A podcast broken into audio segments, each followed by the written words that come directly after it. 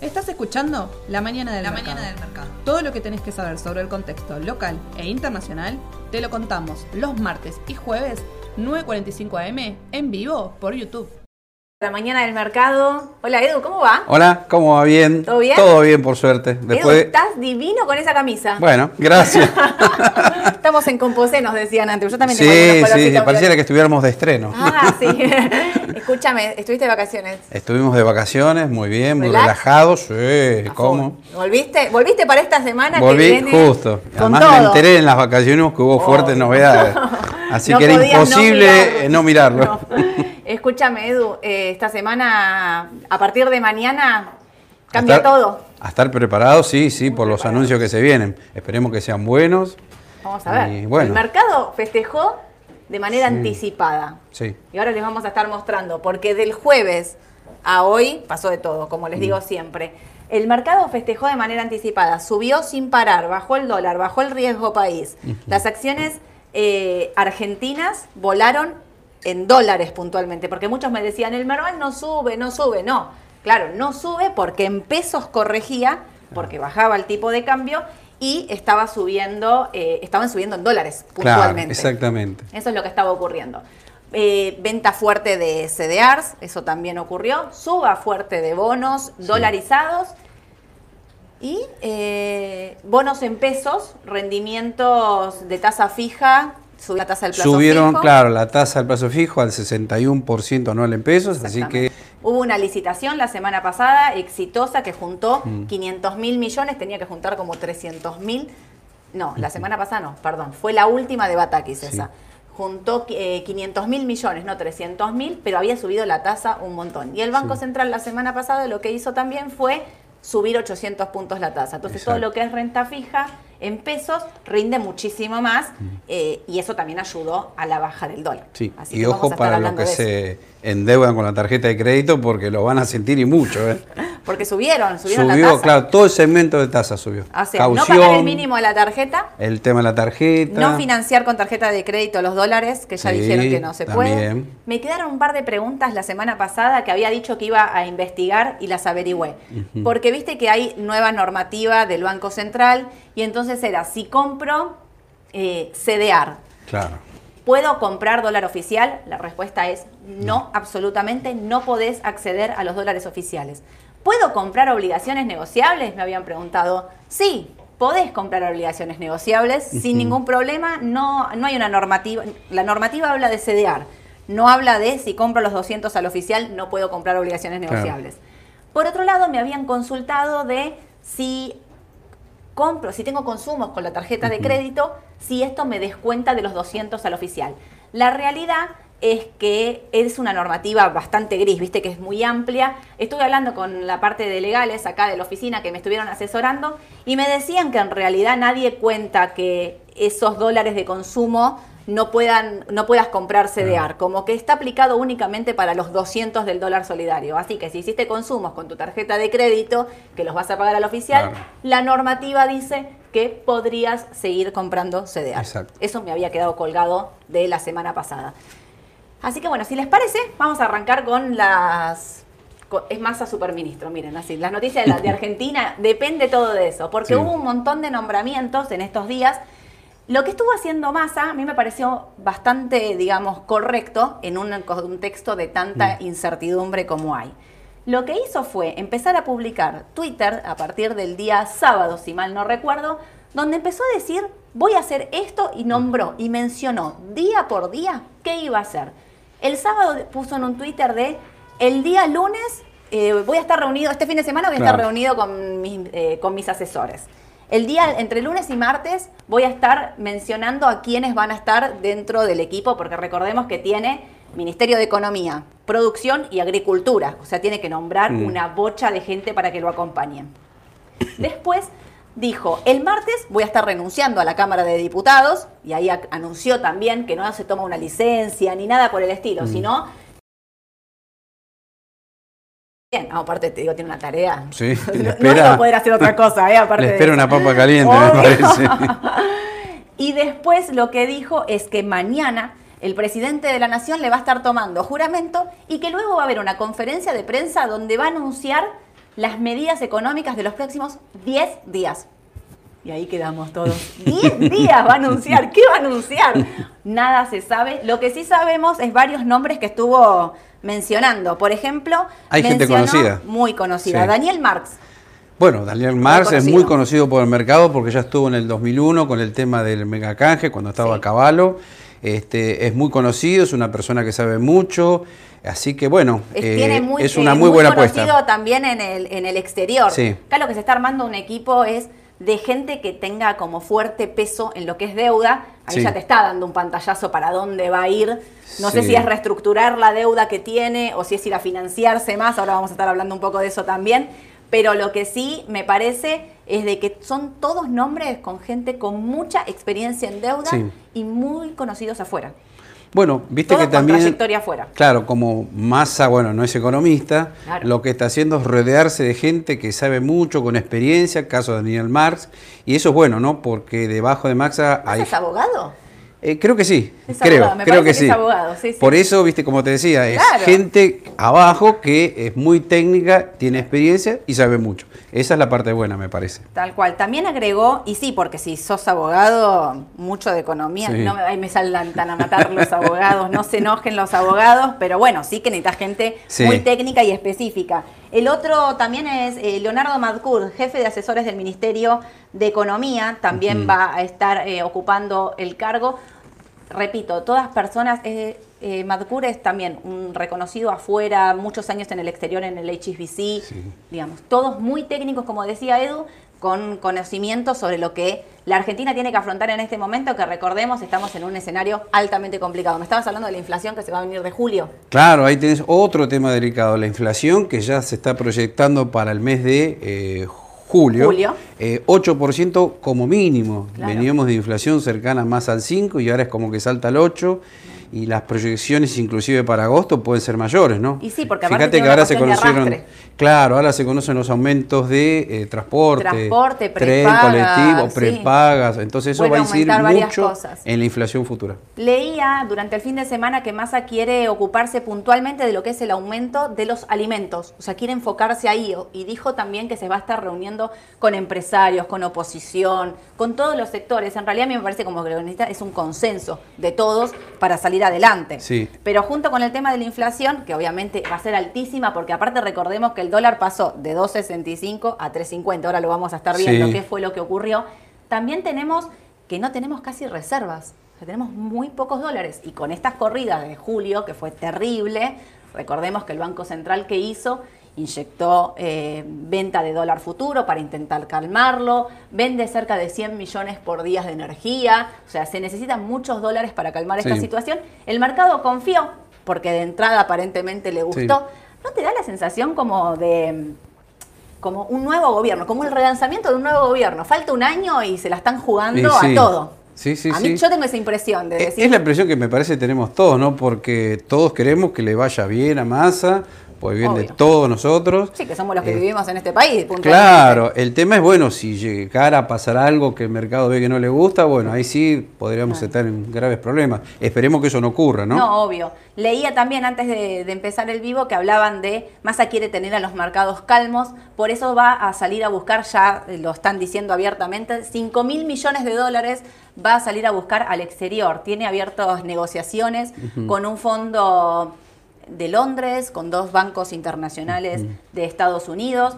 La realidad es que es una situación compleja en la que se encuentra actualmente, pero sí que dice necesito sí o sí de esos dólares, ne- necesito que depositen confianza en mí para poder salir adelante, que fue lo que no tuvo Silvina Batakis. Finalmente esto se demostró así, Sí, o sea, sí, sí. nadie confió en su gestión y duró 23 días en el medio de un caos, que fue el final de Martín Guzmán también Claro. ya nadie le confiaba después de lo que pasó con la deuda en pesos, ese día que cae fuertemente, Sí. después se supo que era un fondo que había vendido, que ahí parece que hubo una maniobra del Pellegrini vendiendo 9 mil millones de pesos, que fue lo que Mm. hizo saltar todo por el aire, pero finalmente lo que pasó era este, había una cuestión de falta de confianza. Claro. Cuando uno no confía en el ministro de Economía, que es el que lleva adelante toda la gestión, bueno, eh, los, los resultados están a la vista.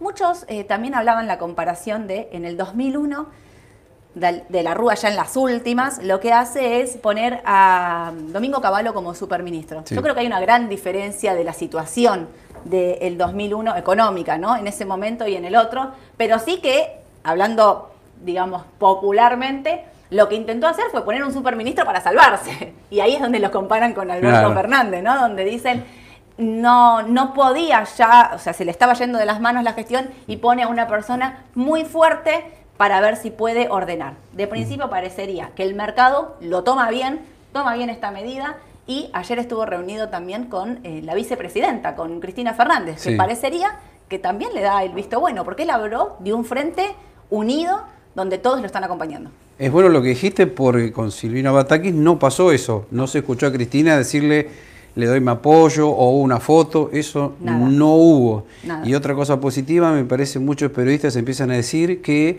tiene el apoyo de algunos empresarios de primerísima línea. Así Sí. que eso también es bueno, ¿no? Sí. Me parece. ¿Sabés que había un rumor? No sé si se confirmó, hoy no lo terminé de leer, pero hablaban de Mendiguren a producción. Que bueno, Mendiguren Sí. es de, la, de, lo- de los industriales. Sí. Así que puede ser que esté rodeándose ahí realmente de gente de realmente del sector, ¿no? Digo. Y la oposición hasta ahora muda, ¿viste? Que No. dijo, no salieron ni a decir ni está bien ni está mal, no salieron a decir nada, están en silencio, Sí. yo creo, esperando sí a ver qué anuncia realmente Claro, mañana, ¿no? en base a lo que anuncie En mañana puede haber algún apoyo también. Ojalá. Exactamente. O apoyo o crítica, vamos Sí, a ver. sí, las dos cosas. Puede salir para cualquier lado eso.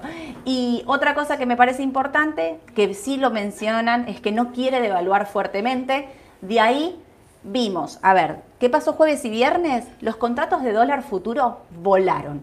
Yo creo que también volaron por la expectativa de devaluación, de no saber bien qué es lo que iba a ocurrir, pero también por otro lado acomodan la tasa. Recordemos que los contratos de futuro tienen una tasa implícita. Si todas las tasas subieron, porque subió la tasa del Banco Central, también las tasas de futuros tienen que subir. Subieron por demás, no es que subió todo únicamente la tasa. Ayer bajaban fuertemente, después de estos rumores de durante el fin de semana de que no va a haber una gran devaluación, bajaban fuertemente. Ahora, lo que sí me parece es que si no va a haber una gran devaluación, tienen bastante para corregir los futuros y dólar link, que me Sí, estoy refiriendo sí. ahí. Pero bueno, también eh, hace un ratito hablaba con un compañero de trabajo. No va a devaluar fuertemente, pero el dólar está totalmente atrasado, el oficial. Es un tema. Es No es que podés tema. decir lo dejo así. Algo tenés que hacer, porque No. el exportador No podés seguir atrasando como- más el claro. dólar.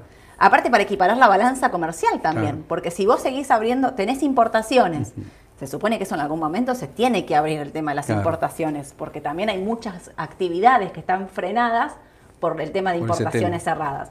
Pero si vos no equiparás con el dólar para que el exportador también tenga más eh, competitivo, por decirlo de una manera, la balanza siempre va a seguir siendo, ¿no? Sí, Rara sí, sí, ahí sí, de sí. ese lado.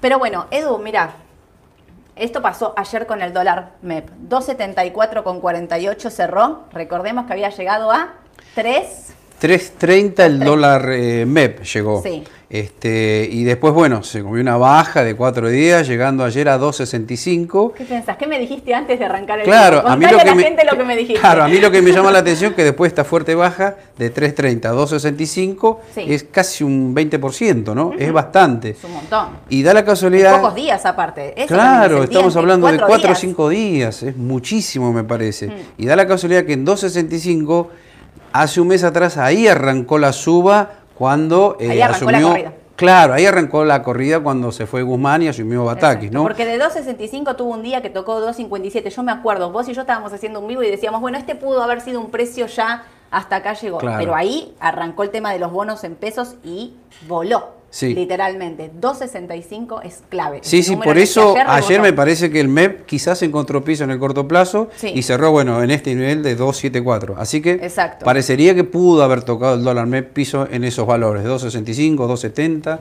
Sí, Así que a, bueno, menos a mí me parece lo mismo que Edu, ¿eh? Sí, coincido plenamente. También me parece que en el punto de decir, si no hay eh, una noticia que alarme al mercado, que el mercado la tome negativa, que haga de nuevo arrancar Mm. para arriba fuerte, a mí me parece que la idea es estabilizar el tipo de cambio Claro. en un tipo de cambio más o menos así, que acortó Sí, la brecha, sí, porque acortó la brecha un montón con el oficial, pero sigue digamos, todos pensábamos que en 3.50 estaba pasado de rosca. Sí, el dólar. sí, sí, Todos estaba decíamos, muy bueno, caro. era una cuestión de, de pánico, de falta de noticias, lo veníamos anunciando, te decíamos atención con comprar en estos precios, que realmente si había, si no tomaban una medida como esta, que el mercado la tomaba bien, podía seguir subiendo. Pero también decíamos, cuidado, que es donde el mercado reacciona de forma positiva, ocurre esto, fuertes bajas. Quiero contarles un poquito qué fue lo que pasó con los CDR, porque muchos también de ustedes me preguntaban, ¿por qué bajan tanto los CDR? ¿Qué es lo que ocurre con eso? El tema es el siguiente, lo voy a intentar explicar lo más sencillo posible. Si yo quiero traer plata argentina, compro una acción, por ejemplo, de Coca-Cola afuera, la convierto al CDR y vendo el CDR. Cuando esas ventas son tan grandes, lo que pasa es lo que está ocurriendo en estos últimos días, que ustedes ven los CDR 6, 7, 8% abajo, 10% abajo y el contado con liquidación destruyéndose. De ahí es que surge que estaba entrando, muchos fondos estaban entrando a la Argentina. Y eso es lo que hizo bajar el contado con liquidación, esa entrada de plata. También recordemos que nos ayudó justo el tema de la Reserva Federal, que no subió más la tasa y una distribución de fondos en el mundo entero hacia mercados emergentes, Claro. lo cual nos ayudó. Sí, sí, y de ahí también, atado con esto que vos decís, el tema de los bonos en dólares, que estaban Claro. en el quinto subsuelo, con lo cual Millonadas. mucho para subir. Y es lo que pasó, por ejemplo, con el L30D, ¿no? Que saltó, no sé si de 18 a 23 más Sí, o menos. sí, estaba, en algún momento llegó a estar menos de 17 dólares. Durante la semana Ah. llegó a estar menos de 17 dólares y terminó en 23, Claro. subiendo sin parar. Bueno, ahí también eh, comprando el de dólares con dólares Sí. y vendiendo el de peso, porque lo Sí. que se había era una fuerte suba en el bono en D, en la paridad. ¿Por qué ocurre eso? Porque están vendiendo dólares. ¿Por qué pasa eso? Porque muchos piensan que si el dólar se puede estabilizar y se puede quedar tranquilo, no les digo que empiezan un carry trade de lo- loco, digamos, pero sí que se pasan a pesos. Claro. Ese es el punto. Se pasan a pesos. Distinta es el inversor que dice, bueno, yo compré, y lo que nosotros venimos mencionando ya hace un tiempo, Argentina está detonada en dólares. Nosotros seguimos pensando que Argentina sigue siendo una buena opción para alguien que invierte en riesgo de mediano a Claro. largo plazo. Entonces, ahí, a ver, puede haber una toma de ganancias estos días porque lo que subió Sí. en las últimas ruedas es una locura. Ayer vimos una toma de ganancias, los papeles empezaron a, a aflojar un poquito, en los bonos dolarizados Exacto. también estaban ahí Sí. neutros, iban y venían. Podría haber una toma de ganancias, salvo que mañana anuncie algo. Esperemos que no. bomba y, y suba o La idea es que anuncie algo bueno para ojalá, todos. Ojalá que siga. Pero mm, lo que les quería mostrar era esto. Eh, acá está la baja del dólar. Me freno un segundo acá. Miren las acciones, lo que esto es el día de ayer, porque como fue el primer día del mes, tenemos el mes lo que bajaron. Ven, por eso Claro. le digo, ayer hubo una corrección puntualmente de todos los papeles del panel líder. Miren lo que subieron. Ustedes me dicen, yo no puedo comprar una acción que subió el 90% ya en el año o un 40%. Miren. Galicia, desde el máximo del 2018, bajó un 92% en dólares. Esto es lo que les quiero decir. Llegó a 5 dólares con 70 la semana pasada, Sí. está casi 8, 7 con 70, casi 8 dólares. Subió un montón, ok. Claro. No subió nada con respecto a No, lo que bajó. no, no, claro. Nada. Esto es lo que les queremos mostrar. Lo mismo Central Puerto. Bueno, pusimos como sectores Central Puerto, Pampa y un banco para que ustedes puedan ver qué es lo que, digamos, energía donde más la gente le gusta invertir, por decirlo de una manera, y un banco principal. Lo mismo está Macro, las transportadoras están iguales, eh, eh, Transportadora Gas del Sur que tiene ADR, todas iguales. Ahora, le digo a Edu, bueno, bajó un 92% desde, desde el máximo 2018 que éramos Enero Suiza. 2018, sí, estaba todo perfecto. Estaba ahí. perfecto, estaba 72 dólares creo que llegó Galicia, me parece. Impresionante. En noviembre del año pasado, 2021, que no éramos Suiza, que estábamos, no digo destruido como ahora, pero estábamos ahí, valía 12 dólares. Hoy vale 8. Lo mismo para IPF, me Mm. Claro. vos.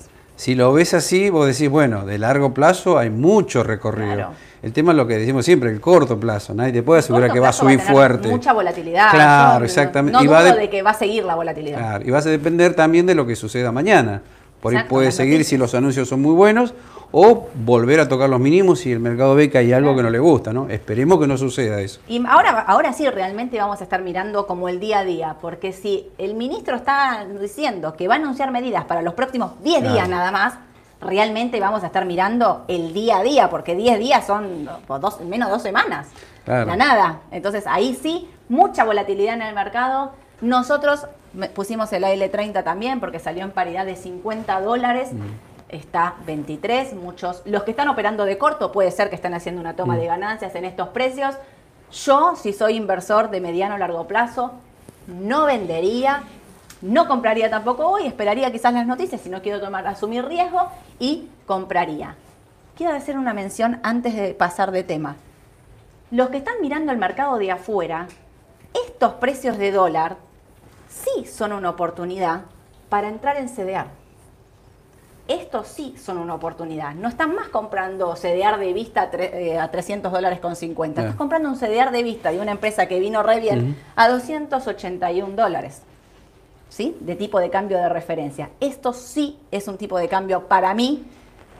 No soy vendedora de dólares en este precio porque me parece que ya lo, lo que pasó pasó Sí, si tengo una tasa alta o una tasa, no sé, me paso a una letra, que muchos me están hablando de las letras eh, en pesos, sí me parece que pueden ser una oportunidad, porque si la cosa va bien, el dólar tendría que estar tranquilo un par de, meses, al menos es lo esperado. Pero sí me parece que la oportunidad está, de, los que quieren dolarizar, ahora es para entrar, ¿no? Cuando están allá con un dólar altísimo.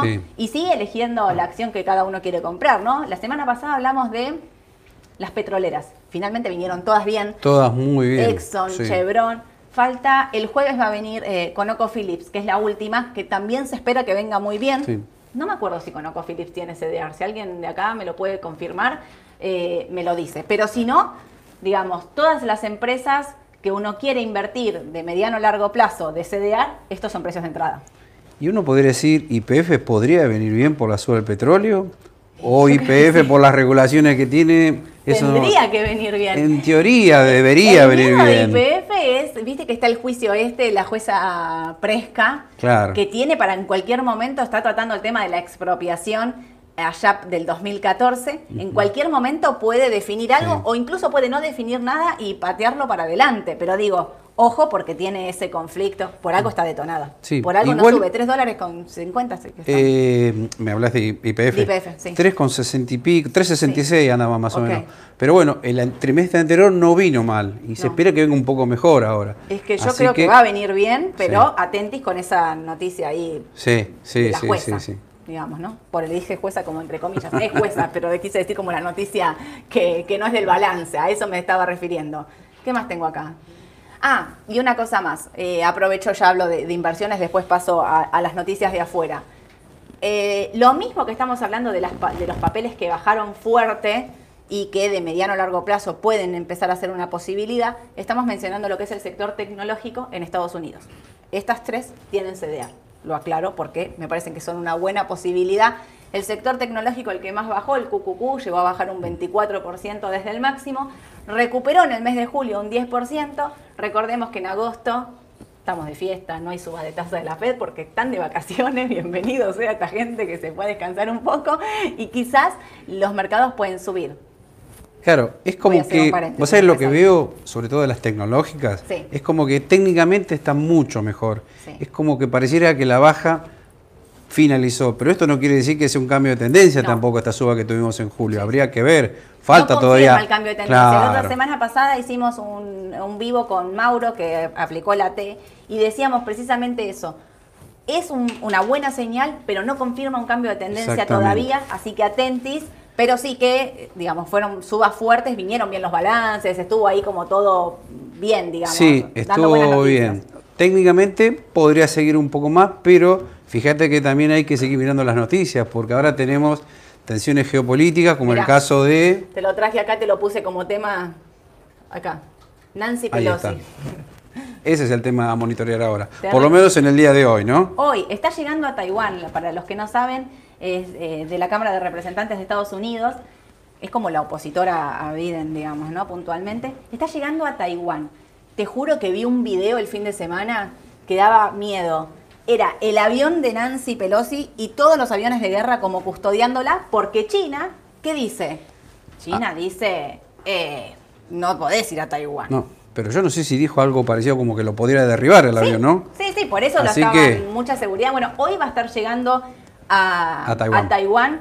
Nancy Pelosi. Y te quiero decir una cosa, las acciones, eh, los mercados en Asia estaban bajando. China 2,3, Taiwán 1,6, Hong Kong 2 abajo, cerraron en baja. ¿Por qué? Por esta tensión, por esto que está ocurriendo, porque China dice que puede aplicar sanciones a Estados Unidos. Hay un vencimiento también de unas, ¿te acuerdas de las sanciones de Trump a, China que tienen que vencer ahora 300 y pico de mil millones? Hay que ver qué pasa con eso. Y eh, para este tema eh, menciono a TCM. Es la acción que cotiza en Estados Unidos, es de Taiwán, de semiconductores, es como la empresa como referente eh, de, Taiwán. Mm. Atentos porque puede impactarle directamente si llega a haber algún, algo negativo, digamos, por este tema. De las petroleras ya hablamos, compañías aéreas. Uy, qué tema. Para los que te están yendo de viaje, ármense de paciencia, mucha paciencia, porque los aeropuertos están abarrotados, Edu. Mira, mucha gente viajando post pandemia. Lo que hizo, ¿se acuerdan que hace un par de semanas les había contado? Que en el aeropuerto de Heathrow, el de Londres, el principal de Londres, limitaba la cantidad de pasajeros diarios, 100.000 pasajeros diarios. Esto hizo que tenga que cancelar vuelos por 10.300 vuelos canceló.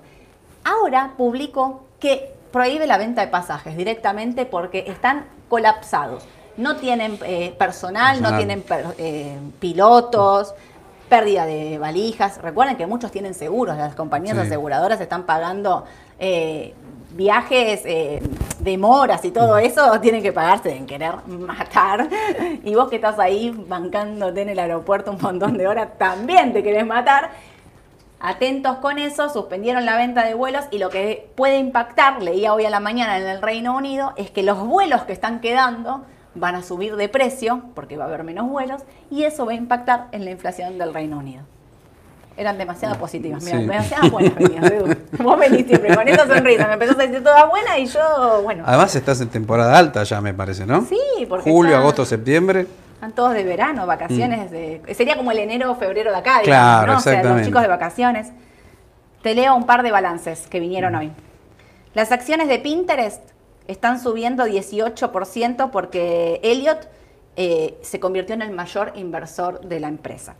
Las acciones de Uber están subiendo un 13% después de que la empresa de transporte privado reportara un flujo de caja trimestral positivo por primera vez y pronosticara ganancias operativas para el tercer trimestre por encima de las estimaciones. Las acciones de Caterpillar bajan 3%, casi 4% después de que el fabricante de equipos de construcción decepcionara sus ingresos del segundo trimestre, incluso cuando los precios más altos de los equipos ayudaron a suavizar el golpe de los costos elevados de fletes y materias primas. Y voy con la última, las acciones de DuPont también caen un 2% después de que el fabricante de materiales industriales dijera que las ventas netas y las ganancias operativas básicas en el trimestre actual serían ligeramente más débiles en el segundo trimestre, citando obstáculos cambiarios. Bueno, ya que citas balances, podemos citar los balances de acá. Dale. Llegó el de Ternium en Argentina, que tiene el código Texar acá. Eh, había ganado 28 mil millones de pesos en el primer trimestre, cerrado el 31 de marzo del 2022 y ahora el 30 de junio ganó más de 40 mil millones. Fue bastante ah, bueno. Bueno. Sí, sí, muy bueno. Y además la noticia que se conoció ahora, que va a pagar un dividendo no en efectivo como esperaba la gran mayoría, sino en especie. Eso es lo llamativo. Y en cuatro especies de CEDAR, entre las que me acuerdo, el SPY, eh, y Coca-Cola, me parece. Sí, son cuatro especies. Algo extraño porque no es común que una empresa pague en especie así. ahí, obvio. Para los que entonces operan Texar, que no tendrían ninguna restricción, si les van a estar acreditando CDR, no compren los 200 dólares al oficial, porque no los van a poder vender. O sea, ¿no? Los CDR. O sí pueden vender. En este caso están cobrando. Pueden vender. Estoy acá, hablo. ¿Pueden vender? Pueden vender. Me hace enseña acá de que sí. borren. Los que cobraron las acciones, los dividendos eh, de CDR pueden vender, no pueden comprar. Si quieren seguir comprando los 200 al oficial, pueden. Se me ¿No? Puede pasar, a cualquiera nos pasa. Es en vivo, estamos en vivo, gente. Pero bueno, lo concreto que cobran este, a partir del 9 de agosto, me parece. Ahí se hace el corte y ahí les van a acreditar estas cuatro especies. Y otra cosa, Edu, muchas empresas argentinas recomprando sus propias acciones. ¿Anunció Superville recompra de acciones? Sí. Cresud también. Sí, en el caso de Superville, este, hasta 2 dólares con 20 va a pagar, sí. Perfecto. Y Cresud también anunció un precio, no me lo acuerdo sí, ahora no, de memoria. yo tampoco lo vi. Pero también, bueno, igual que recompren sus acciones, las propias empresas quiere decir que la empresa que sabe sus números mejor que todos nosotros, piensa que la, que la acción está barata. Claro, Cuando hay recompra de acciones, siempre es porque piensan que está barata. Sí. ¿No? Bueno, Edu, arrancó la hora de la verdad te voy a disparar en vivo. Mm, qué miedo. Las preguntas de nuestros oyentes y televidentes, no sé, televidentes no se te dicen, no sé. ¿Por qué estiman que el mercado le da una oportunidad a Massa y no a Batakis? Y yo creo que en principio Batakis no tenía sustento político atrás, no la apoyaba Cristina. Y bueno, Massa tiene. Por ahí le faltaba esa fuerza de mercado, ¿no? Esta gente que puso Massa alrededor. Aparte de los contactos, hablábamos, ¿no? La semana mm. pasada los contactos que tenía Massa en el exterior. O sea, ¿cómo has visto Massa en el exterior? Sí, y además Batakis no le fue muy bien cuando fue a Estados Unidos, dicen, ¿eh? No. Esa es otra señal por ahí. Nunca se supo exactamente qué pasó ahí, pero no. Tiene más apoyo, me parece, Massa en ese aspecto.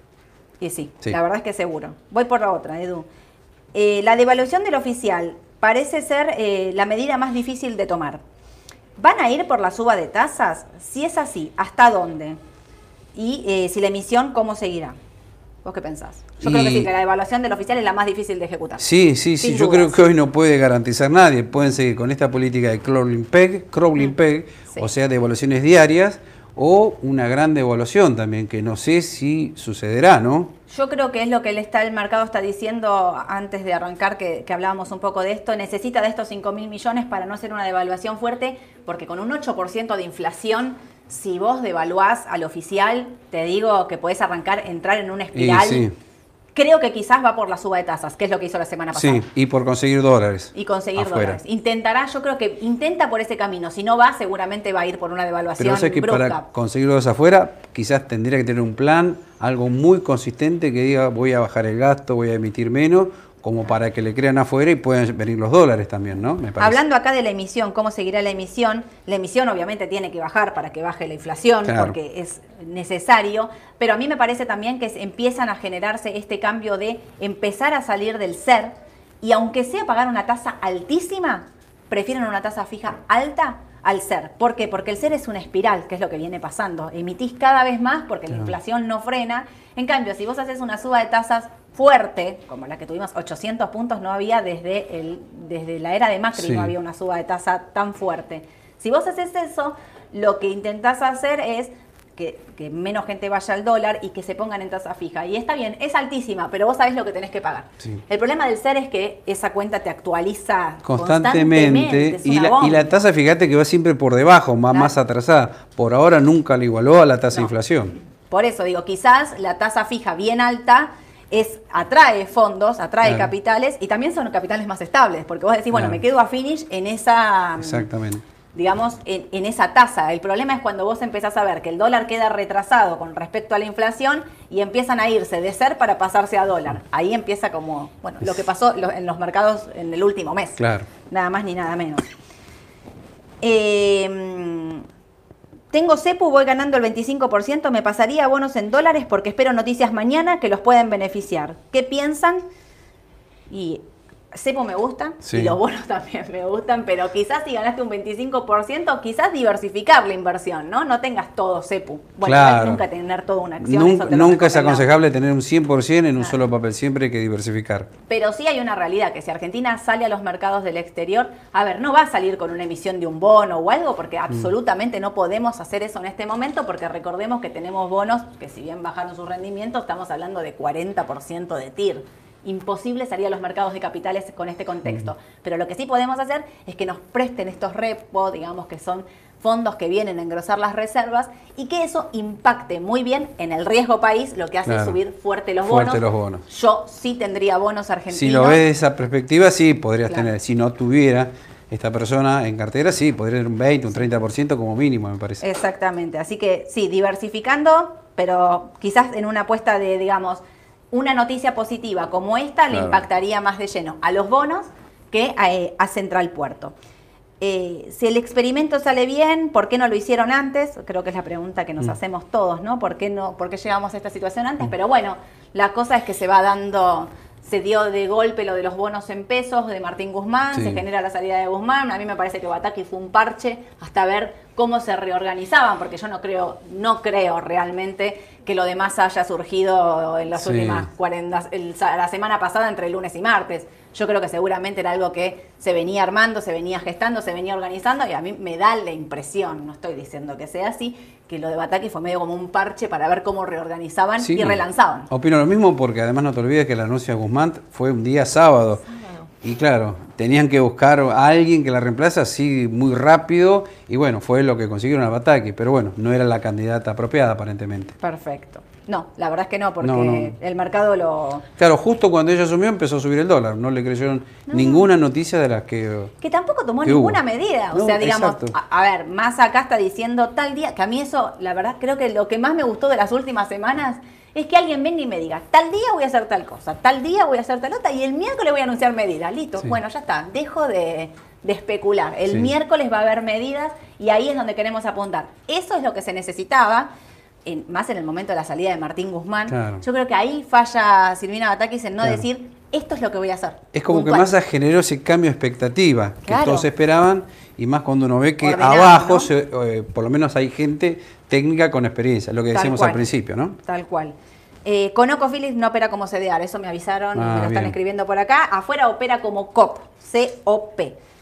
Bueno, Edu, eh, ¿es buen momento para cubrirse con ROFEX a febrero con 2023 con estas tasas? Yo esperaría para Rofex tan largo. Si me quiero cubrir, eh, no, compraría Rofex en este momento, esperaría los anuncios y vería cómo seguimos. porque puede ser que las tasas de, de, Rofex, digamos que los contratos todavía estén muy altos, más los largos que tienen una tasa implícita altísima, yo esperaría para cubrirme con, con Rofex. ¿Sí? Edu, mira, 10 y 25. Mm, ya empiezan los mercados de afuera. Arrancan en 5 minutos los mercados de afuera. Atentis a Nancy Pelosi, entonces ahí, que a ver qué pasa en Taiwán. Vamos a seguir con Argentina muy de cerca. El jueves vamos a estar contándoles con Edu todas las medidas que anuncie mañana. Atentos mañana que después de la jura va a haber esta conferencia de prensa donde vamos a ver las próximas medidas económicas del país claves para ver cómo seguimos. Les cuento una cosa. Esta es mi última semana la semana que viene me voy de vacaciones, pero voy a tener acá a mi amigo Edu y a Aye que van a seguir con las mañanas del mercado. Ya se los voy anunciando desde acá porque sé que hay un montón de clientes que me están mirando, los voy a llamar a todos antes de irme, no se desesperen, no me llamen ahora ni bien termino, que durante el día los voy a estar llamando, pero la mañana del mercado va a seguir. Regístrense a la página, suscríbanse, no regístrense. Suscríbanse a la página de YouTube. En un par de minutitos vamos a estar subiendo el audio a Spotify. Y bueno, síganos en las redes, mándenos consultas. El jueves les contamos todo lo que pasó hoy y mañana. Dale. Dale. Vamos. Un beso a todos. Chau, chau.